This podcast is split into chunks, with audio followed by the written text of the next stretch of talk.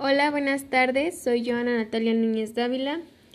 Estoy estudiando en la preparatoria CEUS. Voy en el grupo 502 y hoy en este podcast les hablaré de mi experiencia en un sismo. Eh, ¿Qué es un sismo? ¿Qué es el hipocentro y el epicentro? Em, las razones por las cuales México tiene en México suceden muchos sismos y las, las medidas de seguridad que debes de tomar durante un sismo y las que yo utilicé en el momento. Bueno, comencemos. ¿Qué es un sismo? Un terremoto, o también conocido como sismo, es un fenómeno de sacudida brusca y pasajera de la, de la corteza terrestre producida por la liberación de energía acumulada en forma de ondas sísmicas, que es el hipocentro. Es el punto de interior de la es el punto del interior de la Tierra donde se origina el terremoto, que es el epicentro, el punto de la superficie de la Tierra directamente vertical sobre el hipocentro. En ese punto es donde el terremoto es más intenso y causa más daño.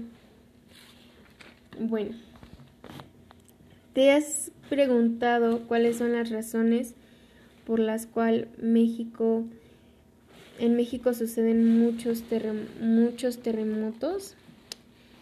Bueno, es porque se ubica en una zona de alta actividad sísmica, ya que en nuestro territorio interactúan cinco placas, que son las placas de Rivera, las placas, la placas pacífica, placas de coco, placas del Caribe y placa norteamericana.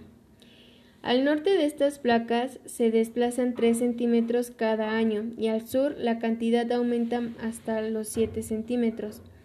Otra de las razones por las cuales México es afectado constantemente por sismos es porque formamos parte del anillo de fuego del Pacífico, una área ubicada en el océano y donde se encuentran la mayor parte de los movimientos sísmicos.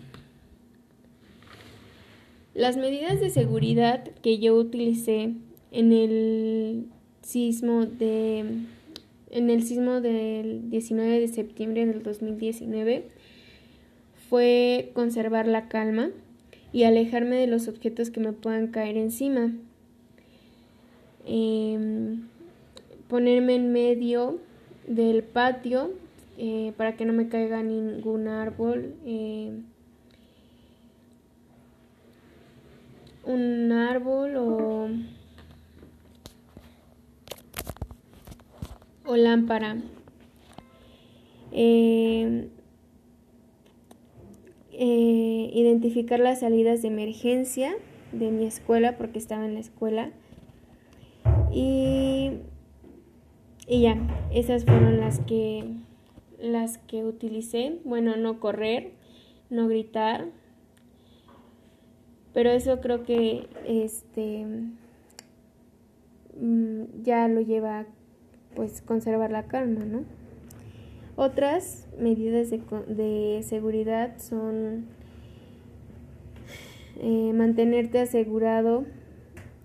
Ah, si te encuentras en, manejando, asegurarte de abrillarte en una área donde no haya postes ni estructuras cercanas que puedan derrumbarse y mantenerte dentro del auto y encender las luces intermitentes. En caso de que estés en el exterior, dirígete a una área plana que esté libre de postes, edificios o árboles. Si te encuentras en un edificio, usa solo las escaleras.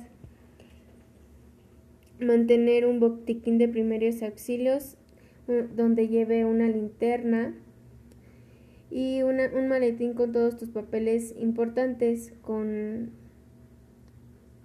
como escrituras, actas de nacimiento y certificados. En ese botiquín o maleta debes de llevar agua embotellada con comida enlatada. Eh, conocer cómo cerrar las llaves de gas, agua y el paso de la, de la electricidad. y esas serían todas las medidas de seguridad que yo les podría recomendar.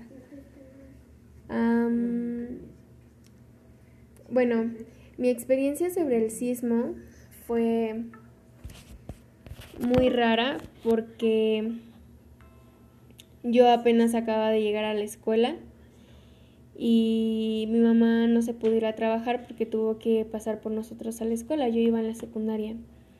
Entonces mm, apenas íbamos entrando y fue el sismo. Entonces obviamente la directora tomó la decisión de sacarnos porque estaban, estaban